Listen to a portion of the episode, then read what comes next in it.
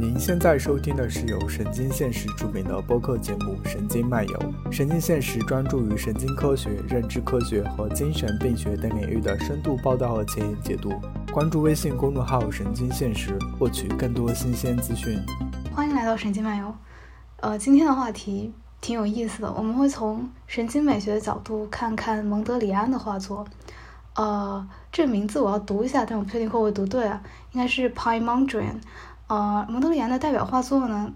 我觉得大家应该或多或少见到过。呃，即便不是在现场，呃，不是看到原画，可能也是，呃，会看到社交媒体的一些转发，或者是他的这些图案可能会出现在各种各样的家具啊，或者是其他的一些工艺品上，呃，也被称作是格子画了。嗯，那我们今天想要让，呃，我们今天是有三位朋友一起聊，呃，加上我是四位，啊，三位嘉宾一起聊。嗯，我们会先从艺术史的角度讲讲蒙德里安这个人，他的呃画作的风格在艺术史上是什么地位，然后呢，再讲讲他的这些画背后能不能用神经美学的一些东西去解读，然后去尝试看看，呃，有没有其他像他有点像类似他的这样的一些艺术家。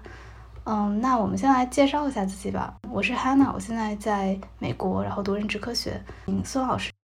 呃，各位好，呃，我叫孙芊芊，我是呃中央美术学院人文学院的呃讲师，呃，我自己研究方向是呃哲学方向，具体是心灵哲学与认知科学哲学。那么希望将来能在神经美学这块有进一步的发展，但眼下确实只是一个初学者。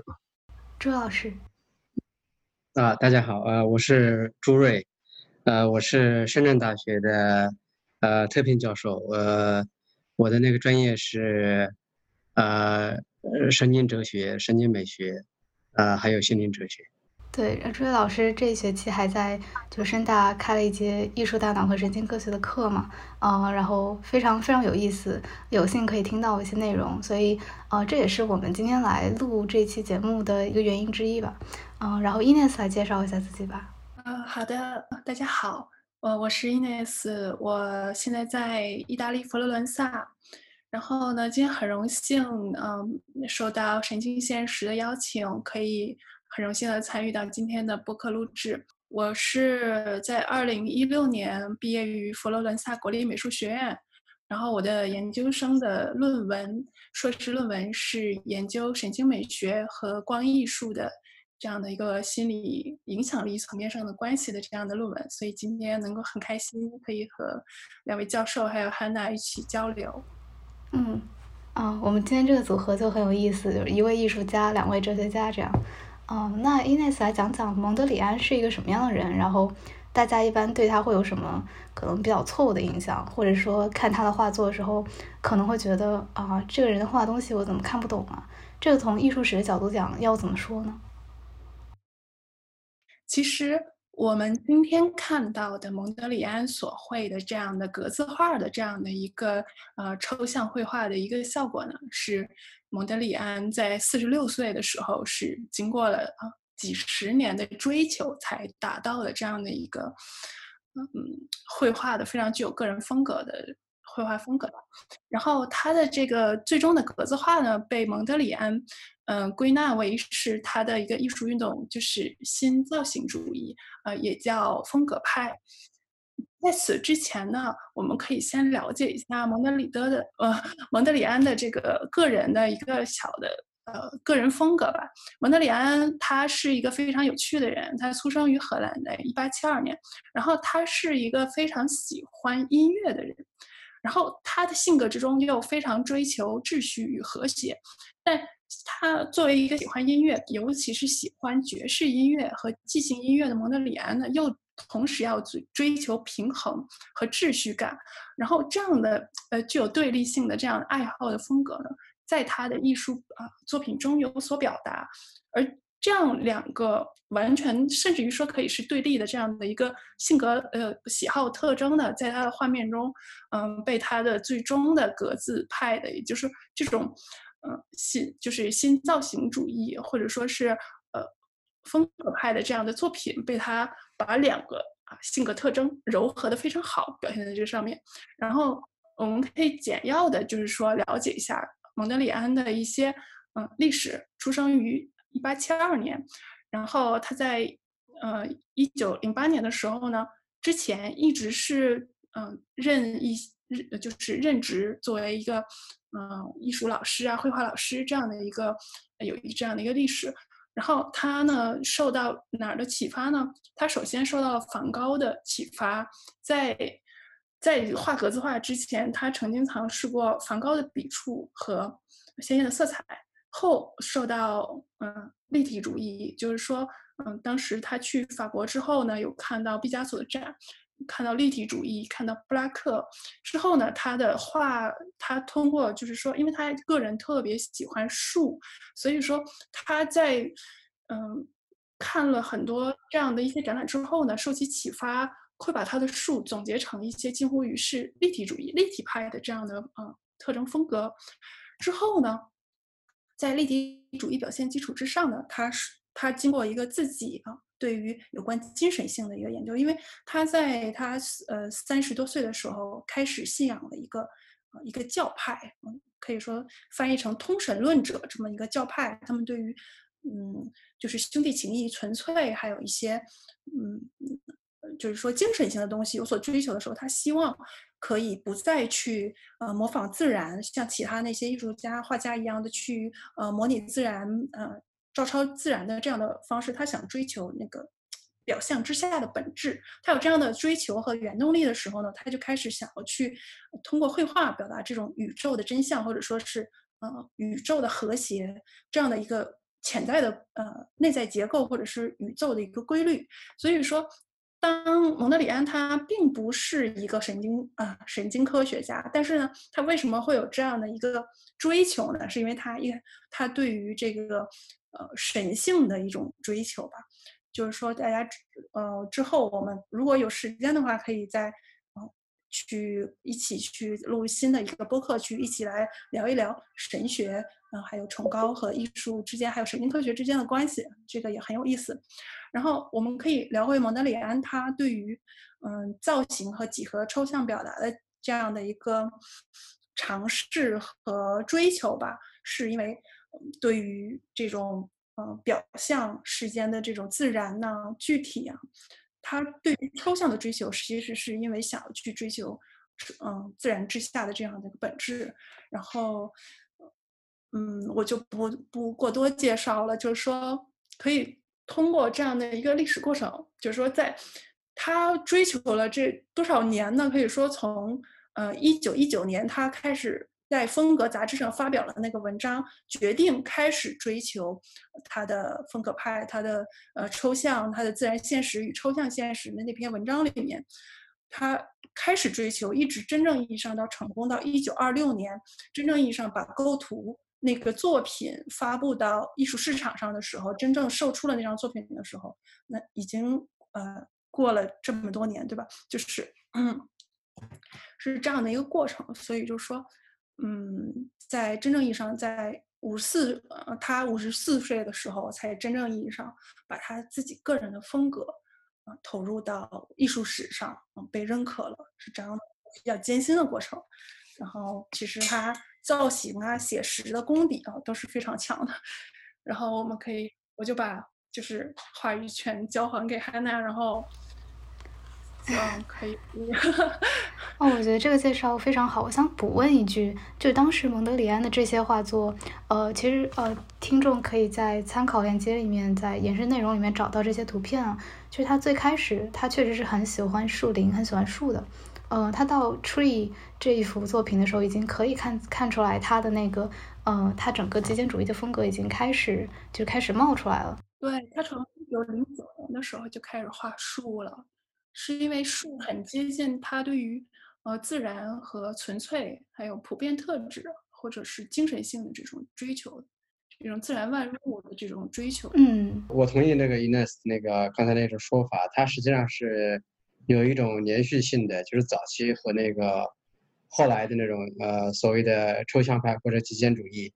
啊，它还是有一定的连续性，就是说，它比如说那个它那个呃。这个哈娜在群里面发的那个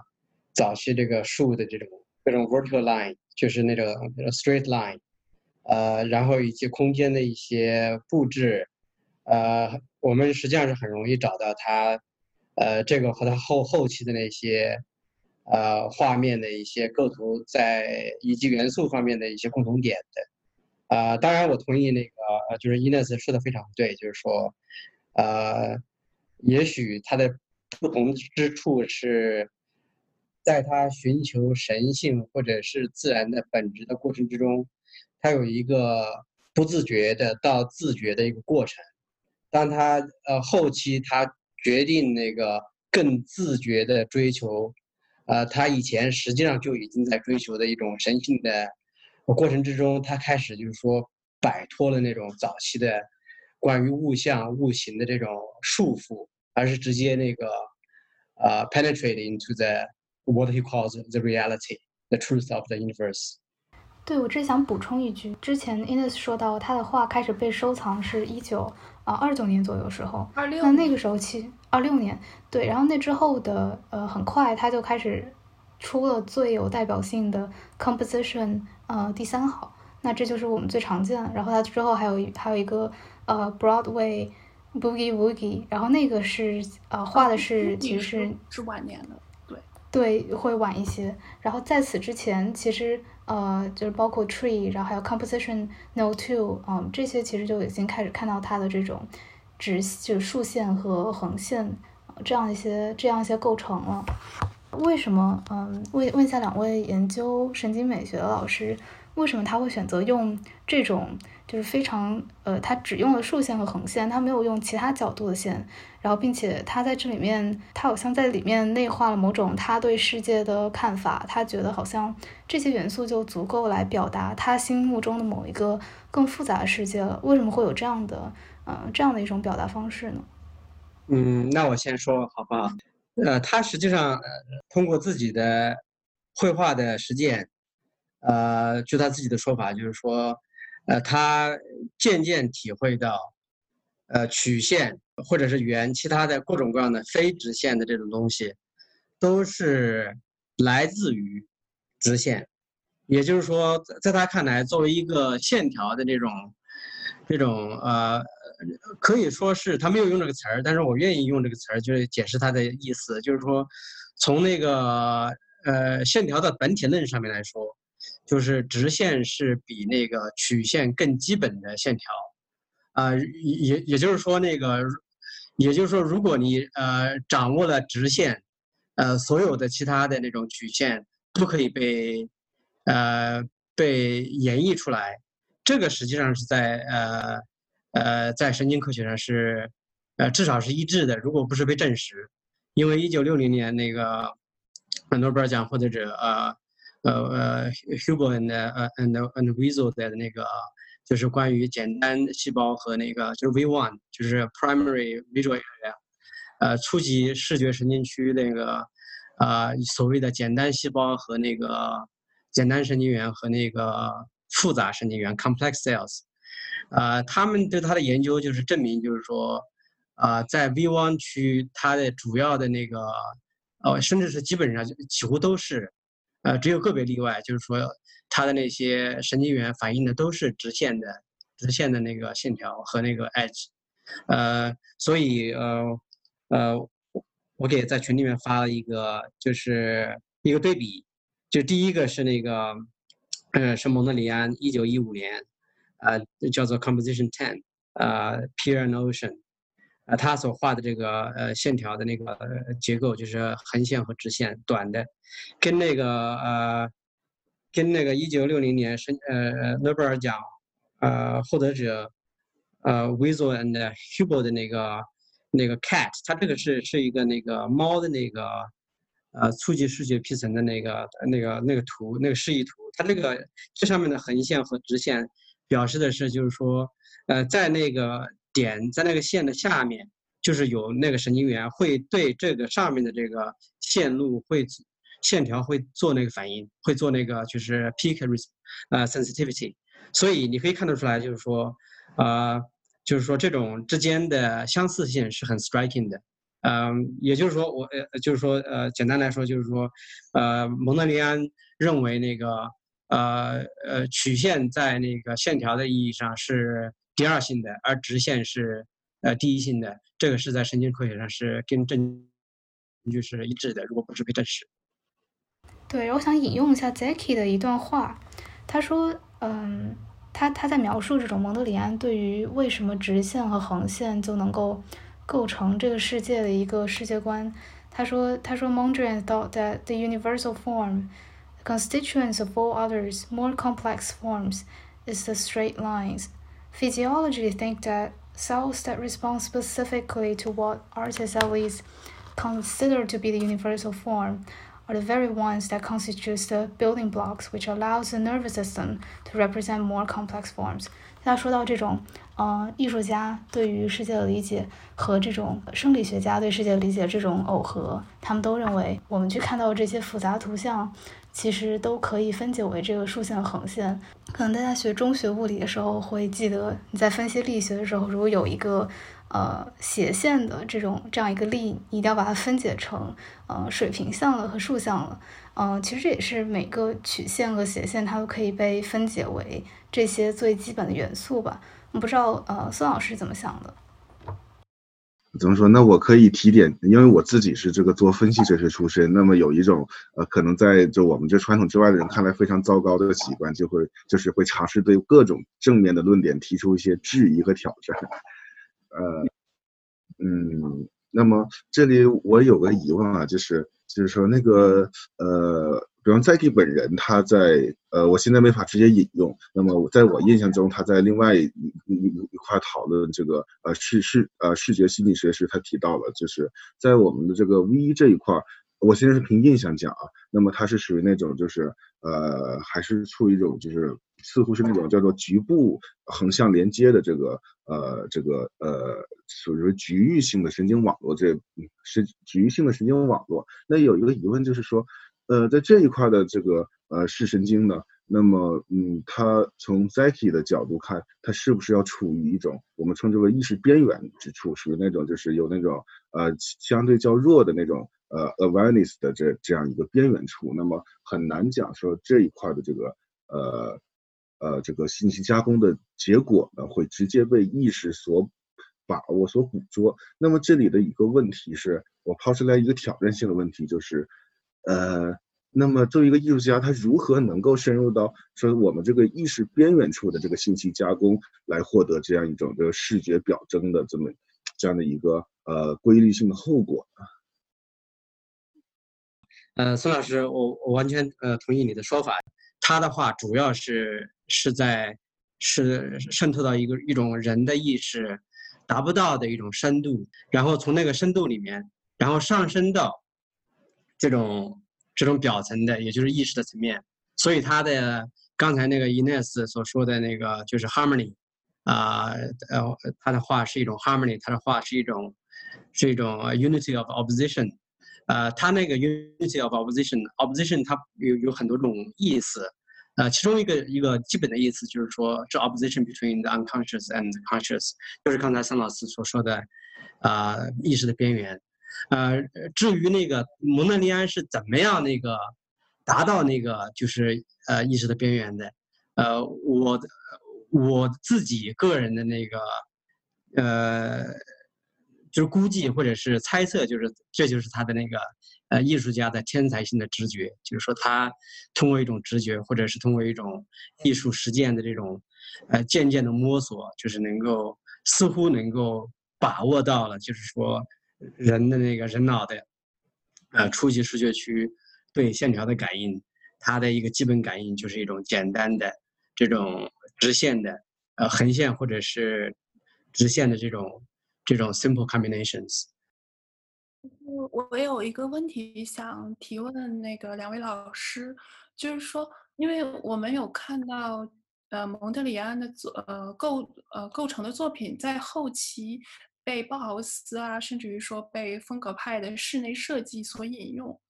然后说他的室内设计包括建筑，还有就是致敬蒙德里安的建筑和致敬蒙德里安。呃，构图的那个啊，就是那个红蓝椅，然后就是李特维呃，李特维尔的红蓝椅，说这些直线是不是在大脑之中有什么神经机制可以让我们感受到空间的稳定感呢？就是说这种稳定感带来了某种室内空间以及建筑上面的美感呢？就是是不是有什么神经机制在后面，呃，在运作呢？就是说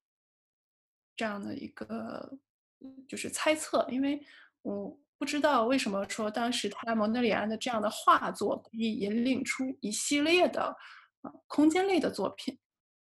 嗯，那个 Ines 的问题问的非常好，这个实际上也是我在呃看那蒙德里安画的时候一个很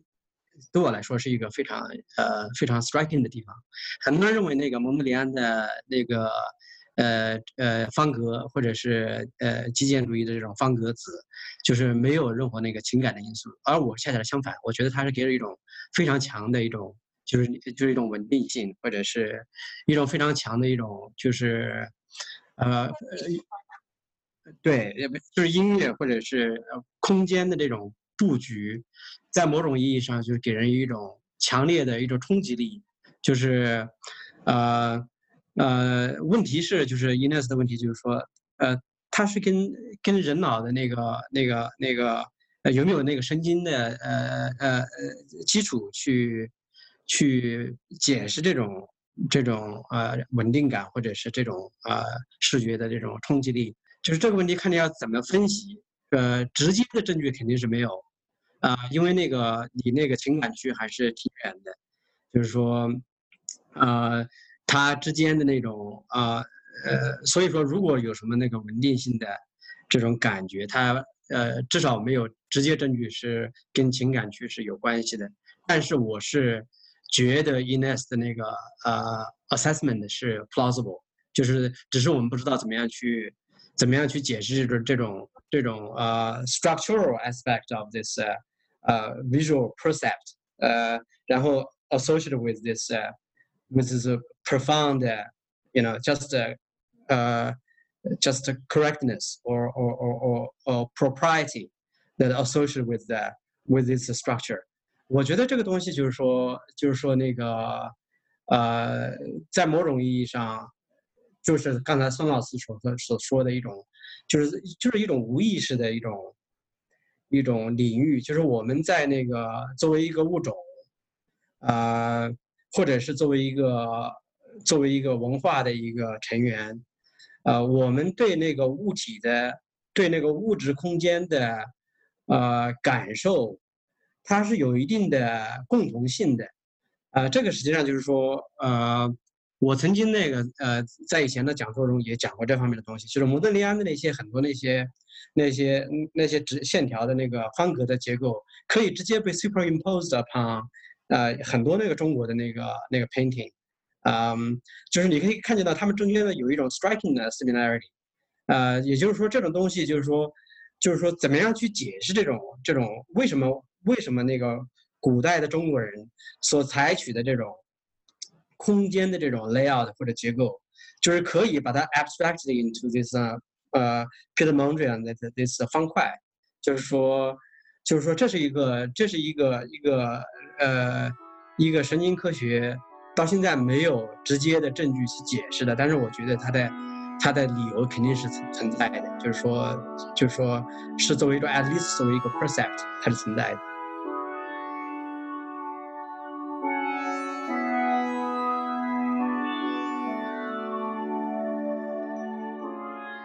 到赵老师发的这张呃这张画，可以简单介绍一下这张画吗？吴冠中的这张。我读一段吴冠中的话，我我看那个发给你吗？嗯，这一段我来代劳吧。双燕着力于平面分割几何形组合，横向的长线及白块与纵向的短黑块之间形成强对照。蒙德里安画面的几何组合追求简约单纯之美，但其情意之透露过于含糊，甚至等于零。双燕明确地表达了东方情思，即使双燕飞去，乡情依然。横与直、黑与白的对比美，在双燕中获得成功后，便成为长留我心头的艺术眼目。如一九八八年的《秋瑾故居》，这里有句画外话：“忠魂何处？故居似黑漆棺材，声声夜雨明如剪。”再至一九六六一九九六年，作《忆江南》。只剩了几条横线与几个黑点，往事渐杳，双燕飞了，都属双燕的嫡系。这段就是吴冠中先生对他自己作品的解读。吴冠中先生自己自己的那个，他用那个蒙德里安的那个呃 reference 来解释他自己的一个自己非常满意的一个杰作，叫做《双燕》。吴冠中先生他自己也感觉到，就是说这种蒙德里安式的这种几何的构构图，非常的那个，至少是在几何上的冲击力，所以他用他用蒙德蒙德里安这种。横线几何几何形组合，呃，长线以及白块之间的这种短黑的这种这种结合，然后表达这种呃吴冠中先生所要表达的中国江南的形象。所以这个东西，尽管那个呃吴冠中先生说说那个蒙德里安的这种几何构图，呃，缺少的是一种情思或者是一种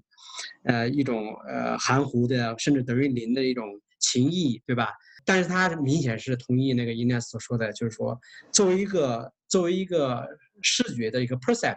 它有它有它有一种有一种不可明不可言说的不可名状的，但是又又是极其合理的一种东西，它是超越文化，呃，超越文化的。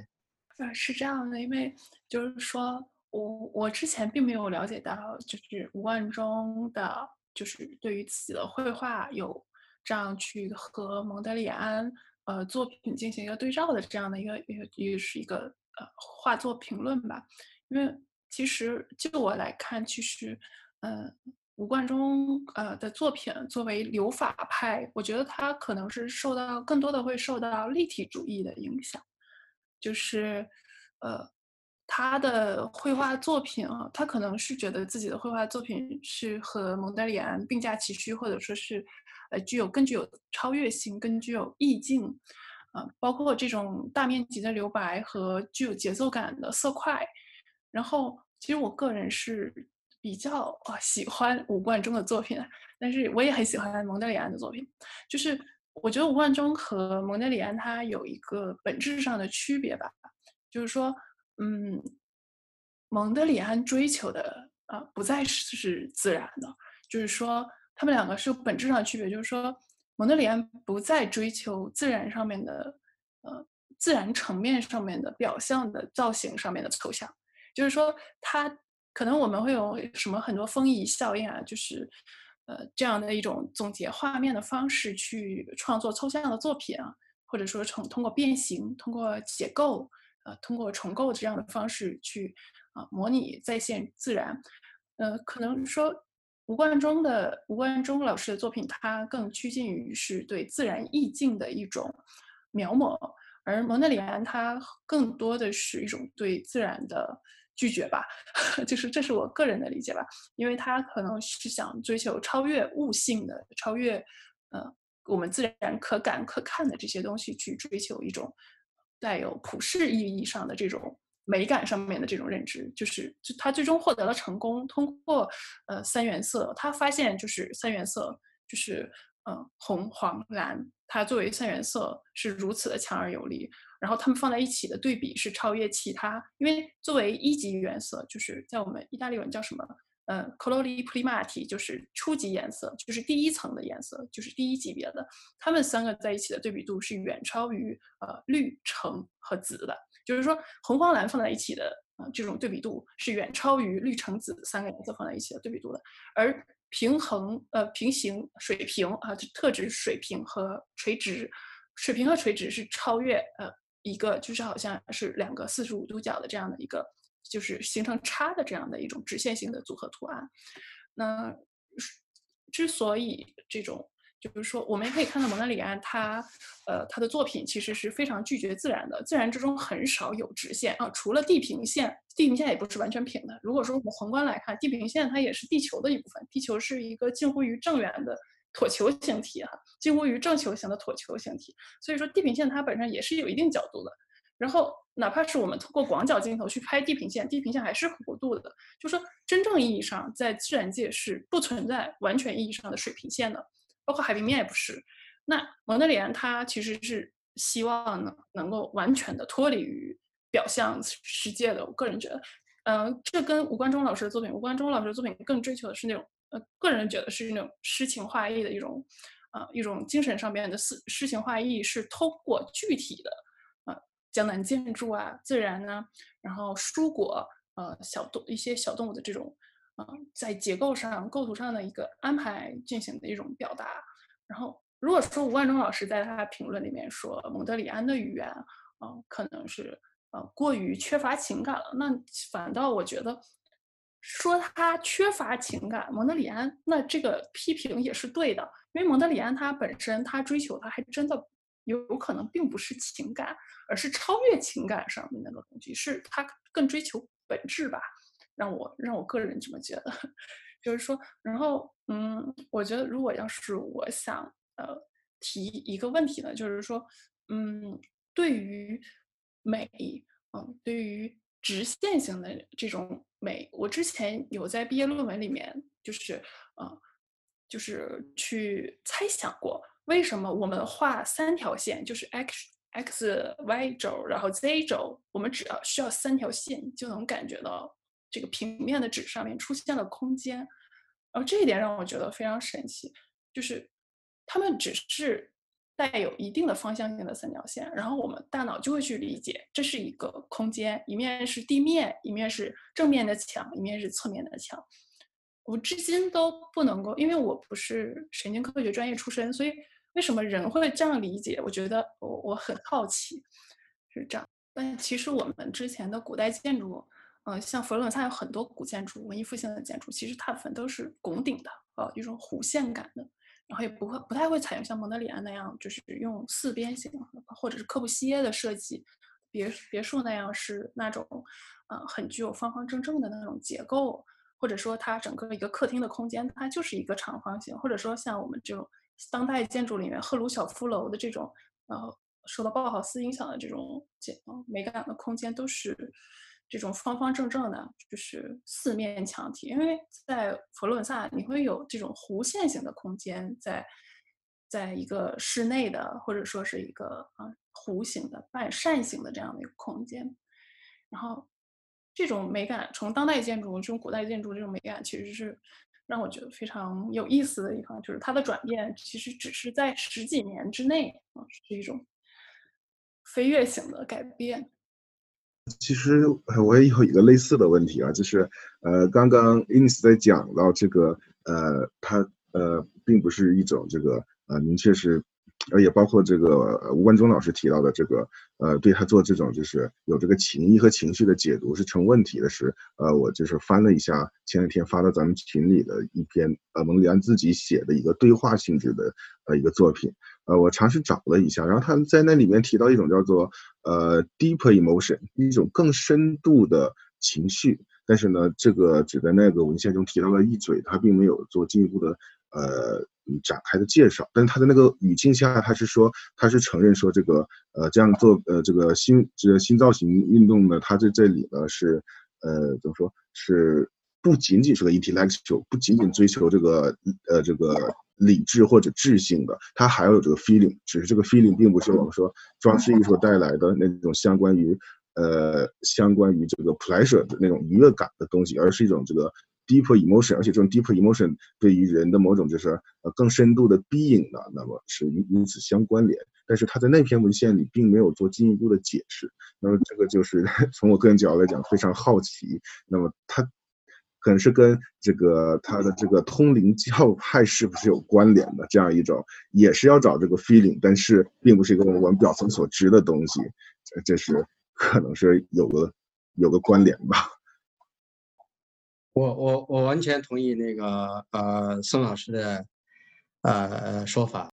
呃呃我不同意那个很多那个艺术评论家认为那个蒙德里安的画是超越情感的，实际上它是一种一种 very very profound 的呃 feeling 在里面，那这也就是为什么那个为什么吴冠中还有呃呃还有很多人看到看到那个蒙德里安的画的时候，他有一种。呃，有一种惊人的，甚至是呃一种非常深刻的一种一种呃呃，你可以说是平静也好，一种啊一种呃稳定性也好，就刚才 Ines 说的稳定性也好，这种稳定性它不是一种简单的就是日常意义上的情感的稳定性或者情感的愉悦，而是一种就是说一种呃似乎是人本性之中所包含的一种不可名状的一种。一种呃存在主义的，或者是或者是跟上帝、跟那个自然联合在一起的一种一种归属感。呃，这个就是说，我们打个比方说，就是说，呃呃，如果我们晚上呃去看那个浩瀚的星空，或者是我们离开城市去海边看那个无边的大大海，我们当看见那个浩瀚的星空、无边的大海的时候，有一种有一种那种有一种那种归属感。这种归属感就是说是一种，是我觉得是蒙德里安那个他的那种呃。他的那种呃几何主义，呃呃，他的那个结构所追求的，就是说他是，呃，这个东西当当然要要说的话，展开来说，实际上是是是还不是一下子说得完的，因为它主要的东西它强调 opposition，它那个线条不是简单的那个就是直线和那个横线，它那个线条里面有有那个有那个呃就是呃。rectangular 四方形，就是四方形，它的大小，它的它的那个呃上下的布布置，它都是充满了张力的。而这种张力，呃，它的造成的效果就是一这，我觉得这个 Ines 也说过，它是受音乐呃影影响非常大。就是它的线条，它有一种有一种本身有一种 energy，本身有一种那个就是有一种 harmonic structure。它通过这种不同的那个这种结构性的这种 opposition，然后所体现的一种是是至少是目前神经呃神经科学没法解释的一种一种一种原意义上的。我现在开始发挥一点啊，就是原意义上的，就是一种存在性的这种归属感或者是愉悦，不是简单的情感的愉悦。所以所以我觉得那个吴吴冠中先生就是说，至少是对蒙德里安不是很公平。就是说，他因为一个简单的话就可以问，就是蒙德，就吴冠中先生，呃，如果那个蒙德利安的那个、那个、那个极简主义，呃，没有情感的话，那你为什么用他的、用他的那个、那个这个几何结构？就是说，就是说，确确实实是吴冠中先生他的话充分表现了这种江南的这种情思或者是文化记忆，但是他那个这个文化记忆里面后面的是一种非常非常，呃，深沉的。但是看起来是没有的一种蒙德利安式的一种情绪或者是情感。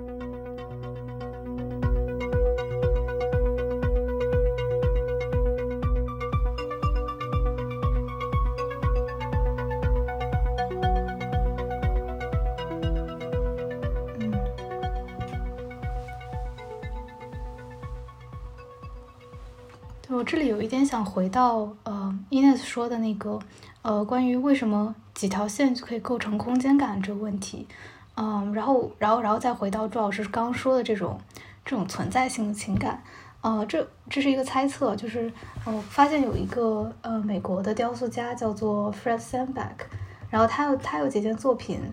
呃，非常有意思，就他是在一个展厅的空间里面，呃，搭上这几条线，它可能从天花板到地板。呃，去把它这个线绷直，呃，去大概是用一个二维的，嗯，这种呃垂直和水平的线，呃，其实它地面上勾了线，但是我觉得应该是为了能够看清楚，但是它这个是更多是，呃，它就通过大概是三四条线，在这样一个相对干净的展厅里面，呃，给人一种好像这里有一个呃形体非常完美的几何形在这里出现的这样的一种。呃，错觉，我觉得可能跟 Ines 刚说那个有关系，就是它其实只是几条线，为什么我们会有这种强烈的觉得它有一个呃一个几何体在那边？我觉得这个是不是跟啊，这可能要请朱老师或者孙老师来来解释一下，呃，这是不是跟柏拉图主义有关系？就是我们嗯，不仅仅是内在有一种欲望，想要去找到呃，其实自然并不存在的这种完美的这种完形。呃，其实我们也是在呃外在世界中也隐含着这样的一种呃这样的一种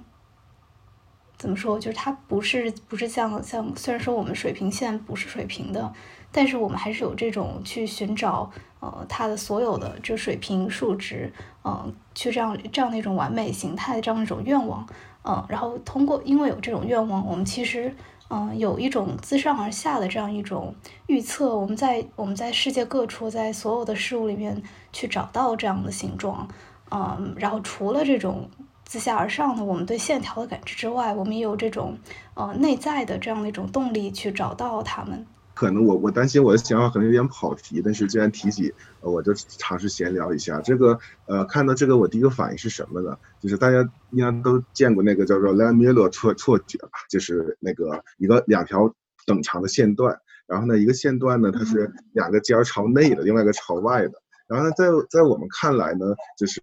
呃那显然是就是那个尖角朝外的那个线段看上去明显是更长，那么这是一个就很经典一个视错觉了。那么，这个人类学家发现一个现象啊，说这个是错觉呢，你只要是在这个文明人中，不管东方西方都有，咱们中国人、欧洲人都能从小孩就能看到。但是在比方说太平洋群岛上的这个土著呢，他们是完全没有这个错觉的。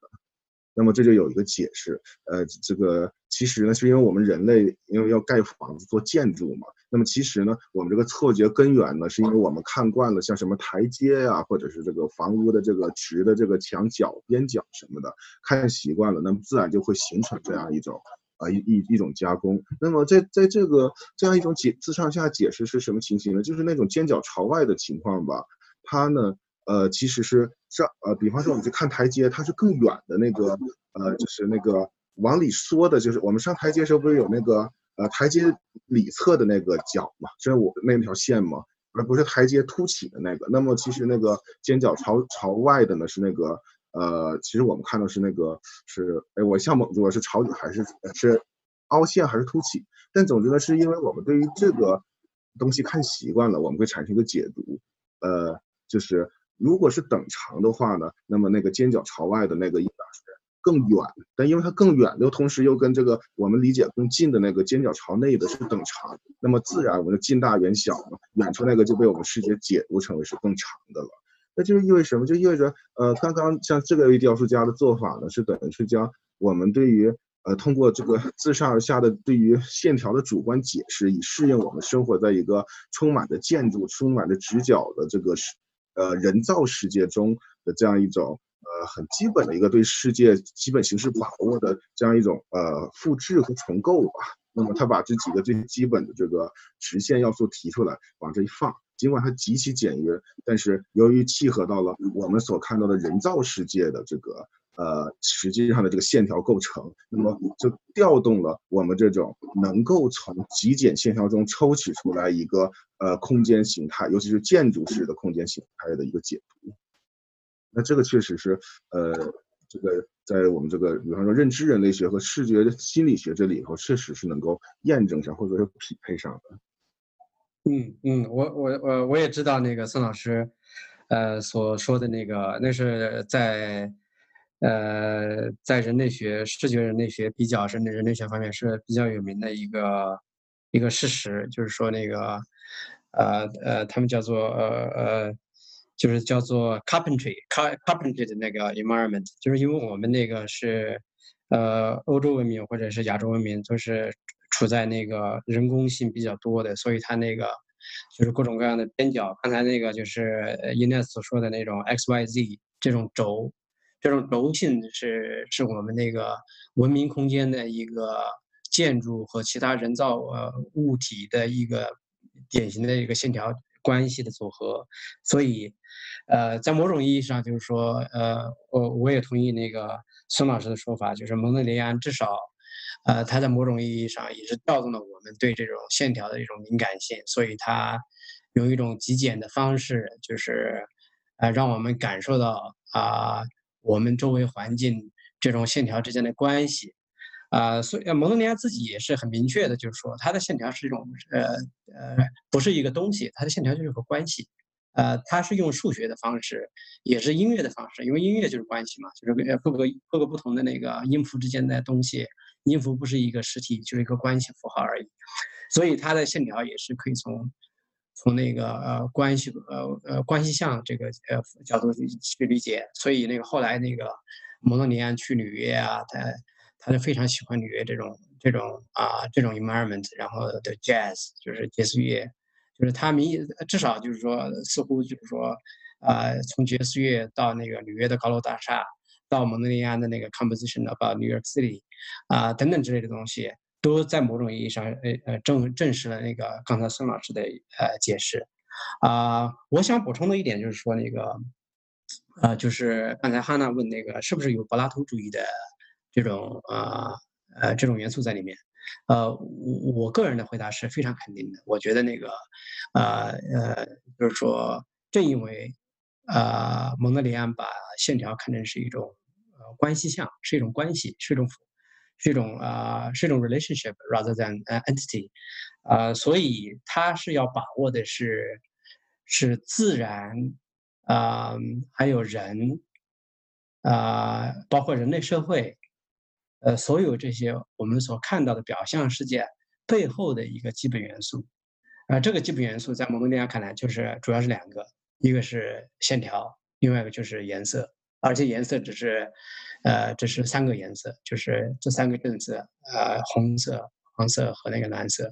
呃，所以它，呃，呃，它的那个，呃，至少是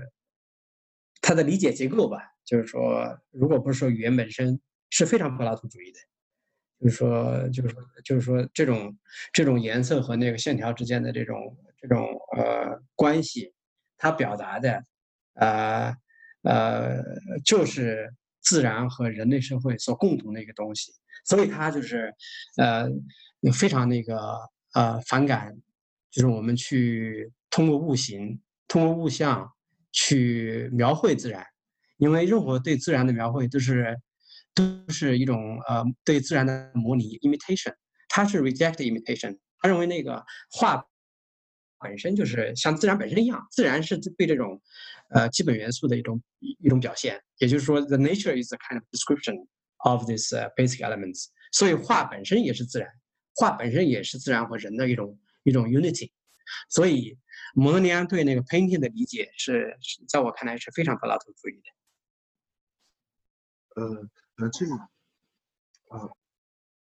啊，那好，我我正好是朱老师提起这个话题，我也想啊这个问一下，因为是个我拿不准的事儿，就是啊也是刚刚提到之前发到咱们群里的那个那篇文献，呃呃蒙德里安在那里面提到这个就是这种 deeper emotion 或者 deeper feeling 的讨论，呃那个文献呢是前阵子是我带着我的学生在读书班里是仔细的读过。那么当时的一个感受是什么？就是这篇文那篇文献简直就是有点，就是出土的柏拉图的，就柏拉图作为一个出土文物突然间复活了说话的感受。它有极强的那种就是柏拉图的风格那色彩，以至于呢我把那篇那个文献呢截了个图发到了一个我的课程群里。那在那门课上我是带着学生。呃，带着我同学呢一起读柏拉图的会影片，呃，那么其实就是说，哎，这有个当代的参照可以看。那其实很有趣的一点，可能确实是刚刚呃周老师提到的，能能给我能给我们这个上课的师生一个呃启示吧。就是当呃在会影片中，呃柏拉图借着苏格拉底之口提到的那个女祭司呃迪俄提玛。讲到了说这个最高的爱欲是什么？是一个我们这个从个体事物的美逐渐的呃上升，上升到这个形式，到这种对抽象理念的沉思。但是他在讲这个语境，就是他在讲这个事儿的时候，我们都理解他是讲柏拉图的理念论以及对理念的那样那一种呃关照和把握吧，这个灵魂朝向理念的这样一种指向。但是呢，他的语境是什么？他的语境是很明确的，谈论爱 s 谈论爱欲。那么，其实在这里面应当有种普莱，不能叫普莱者这词很很不适当了，但确实应当是一种呃情绪性、情感性的，它是呃弥漫在一种对于抽象理念的那种沉思之中，构成了某种最高意义上的爱，而且在这这种爱意中呢，会有这个呃呃怎么说呢？是在个体个体实现了一种对于美美的一种永恒拥有。那这样的一个题目，我我在。考虑未来上课时，我不确定怎么能跟学生讲起来解释这件事儿，就是这变成了一种对抽象事物的那种理性沉思的把握，就好像我们面对这个完美的圆、完美的方，对它展开这个几何思考一样。这里如果它有一种呃自反的性质，一种呃对于这个灵魂或者说这个体验者自身的某种 transformation、某种转化的话。那将做如何理解？那蒙德里安这里是不是提供了这么一个可能的一个一个案例，就是我们在这种柏拉图式的沉思中，确实能够实现某种很深层、很深层意义上的呃审美体验。这种审美体验跟我们说的快热之类的是不同的东西，但是它有，所以这个是我自己的一个疑问。那么蒙德里安似乎好给了一些。路径，那么这路径可能恰恰就在他的这种柏拉图式的因素之中。确确实实是，呃，当然我是没有想到，就是说，呃呃，宋老师可以把那个呃把那个呃那个会影片跟那个呃呃呃蒙德里安的 dialogue 呃可以呃连起来读。但是你这样一说的话，我就恍然大悟，确确实实是他们真的可以，就是说用蒙德里安去诠释那个那个那个呃苏格拉底那个那个所谓的那个爱的阶级。啊，这也是在某种意义上也是印证了我们前面所讨论的东西，就是说，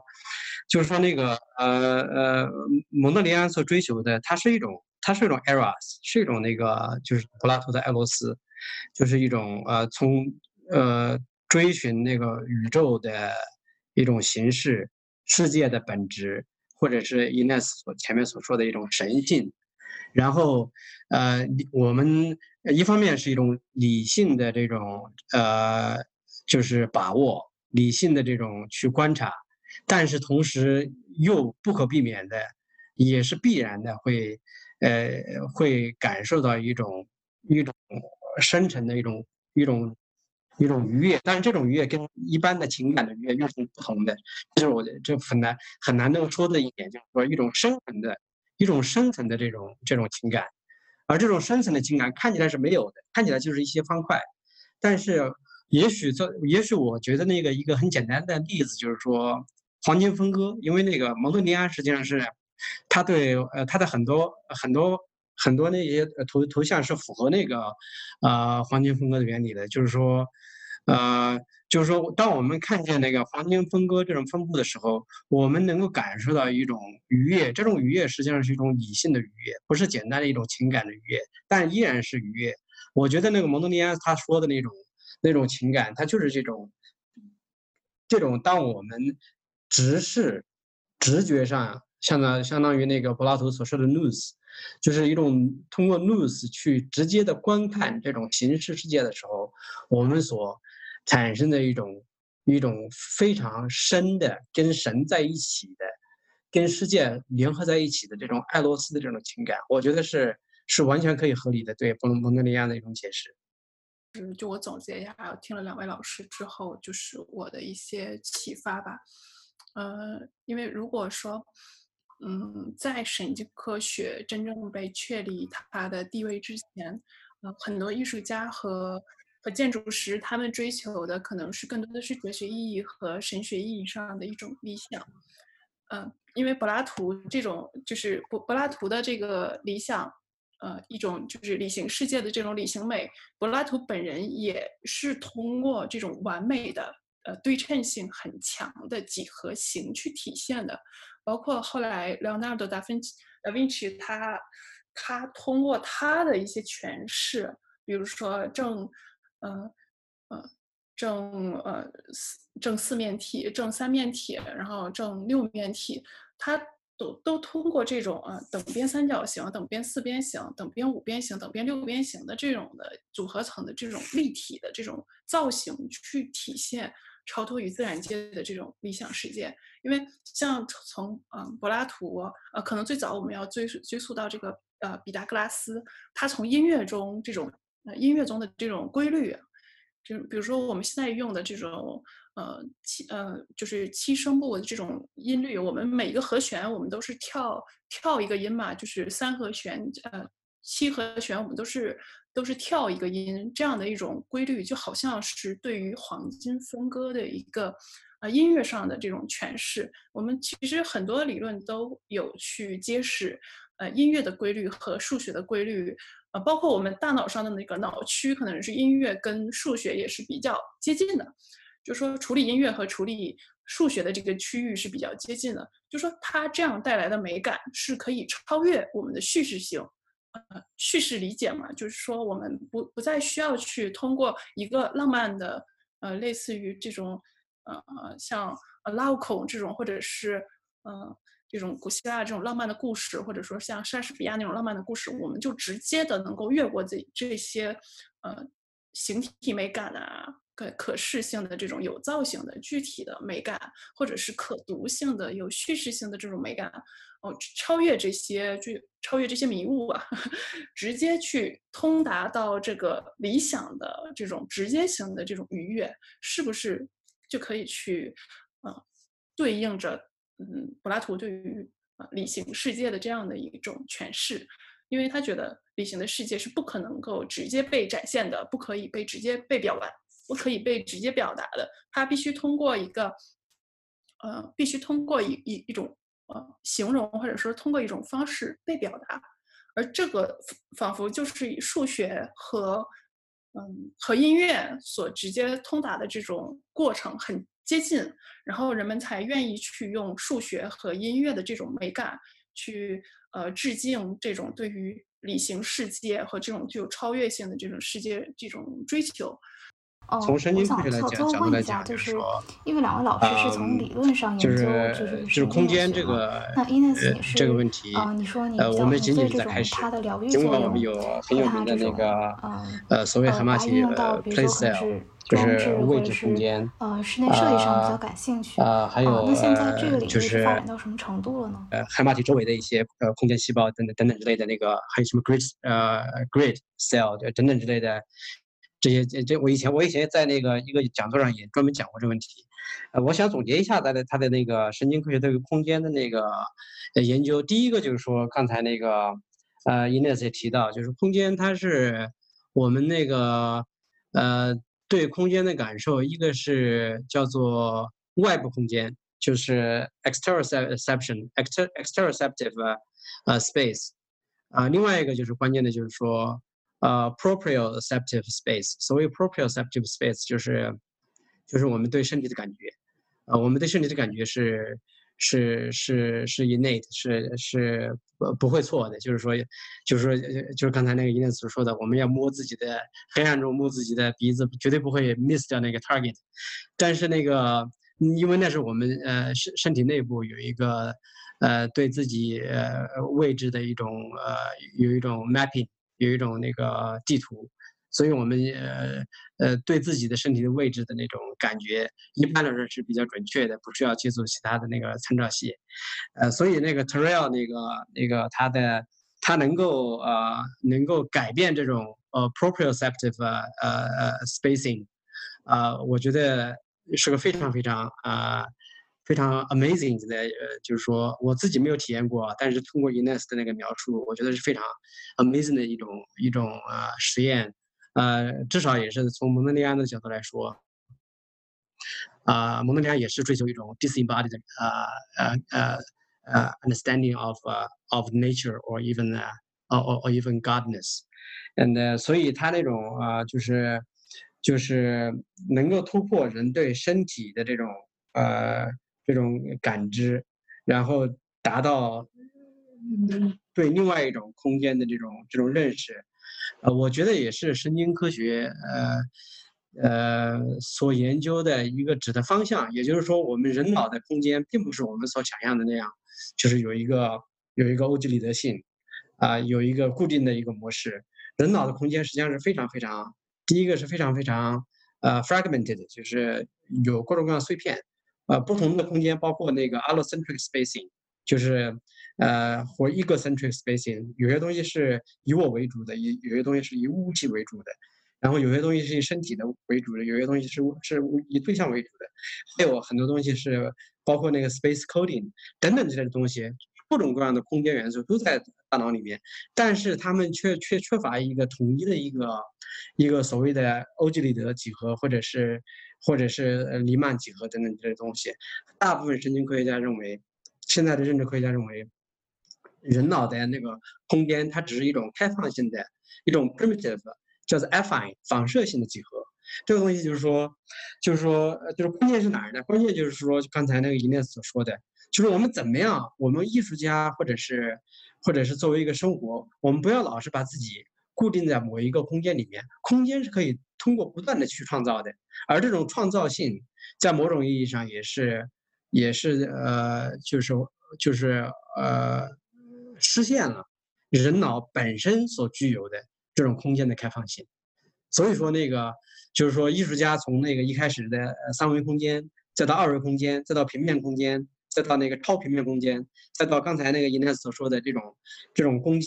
不同空间的不同的感受，以及不同的这种色彩、不同的那种情绪，这些东西都是符合那个，至少是从从理论上来说是符合呃神经的那个空间原理的。就是说，人脑没有一个固定的这种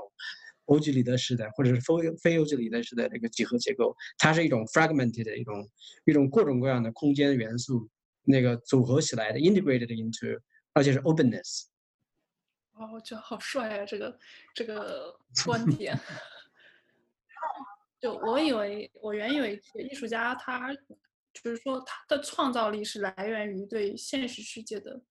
这种反对，就是说，如果你的空间自然界的空间是如此的规定好，啊，这个来自于上方，那么我站在你的对立面，我就能创造出非自然的东西。非自然的东西，但是我没有想过，就是说，其实人脑的接纳性，它容许度是非常高的，它会瞬间的在体验的过程中就去理解了那种新的崭新的空间，就是不曾经历过、不曾经验过的这种空间的这种空间的性质，然后去体验这种新的这种空间的这种感受和美好吧，就是这种愉悦。这个是非常觉得有意思的地方，所以现在很多艺术家、行为艺术家，他一个重要的一个趋势就是突破身体的空间，就是怎么样突破身体，然后那个能够能够通过别人的身体去感受空间，然后达到一种一种很神奇的一种新的，但是同时又符合那个人脑的规，呃，人脑的这种知觉规律的这种东西，这是我觉得是可以有很大很大的探索空间的。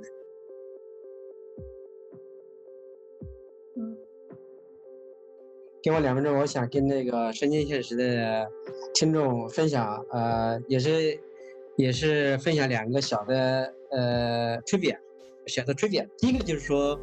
嗯，就是我希望那个神经现实的听众去去研究一下，为什么蒙德利安他一辈子基本上不画绿色，有各种各样的理论，就是说他他特别讨厌绿色，他那个基本上后来的话。他是呃所有的都都尽量去避开呃绿色，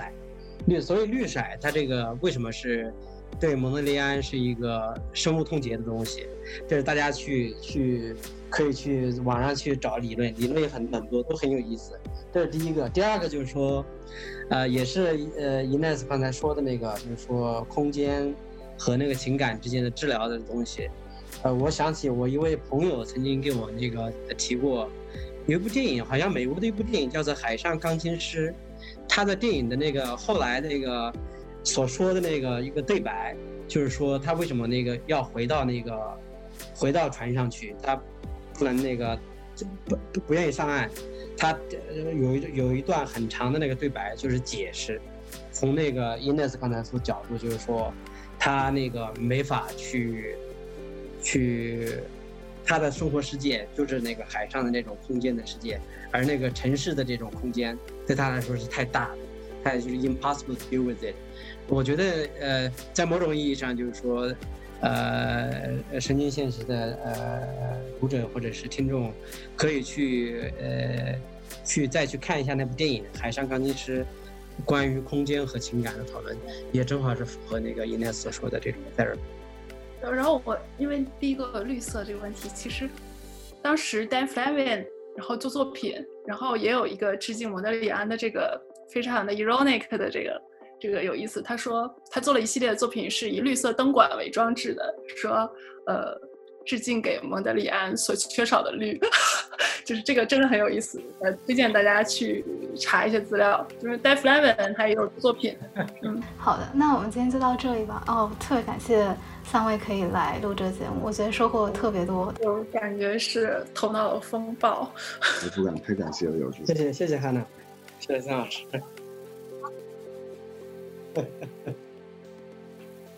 您刚刚收听的是神经现实旗下的播客节目《神经漫游》，神经漫游意在漫游神经与认知科学之领域，揭示认知表象与内里之趣味，由此连接业余与大众之智慧。我们强烈推荐您使用泛用型播客客户端收听我们的节目，这是第一时间听到节目并得到完整资料的最佳方法。搜索“神经漫游”，你也可以在网易云音乐、喜马拉雅、哔哩哔哩、HFM 和 Spotify 等平台找到我们。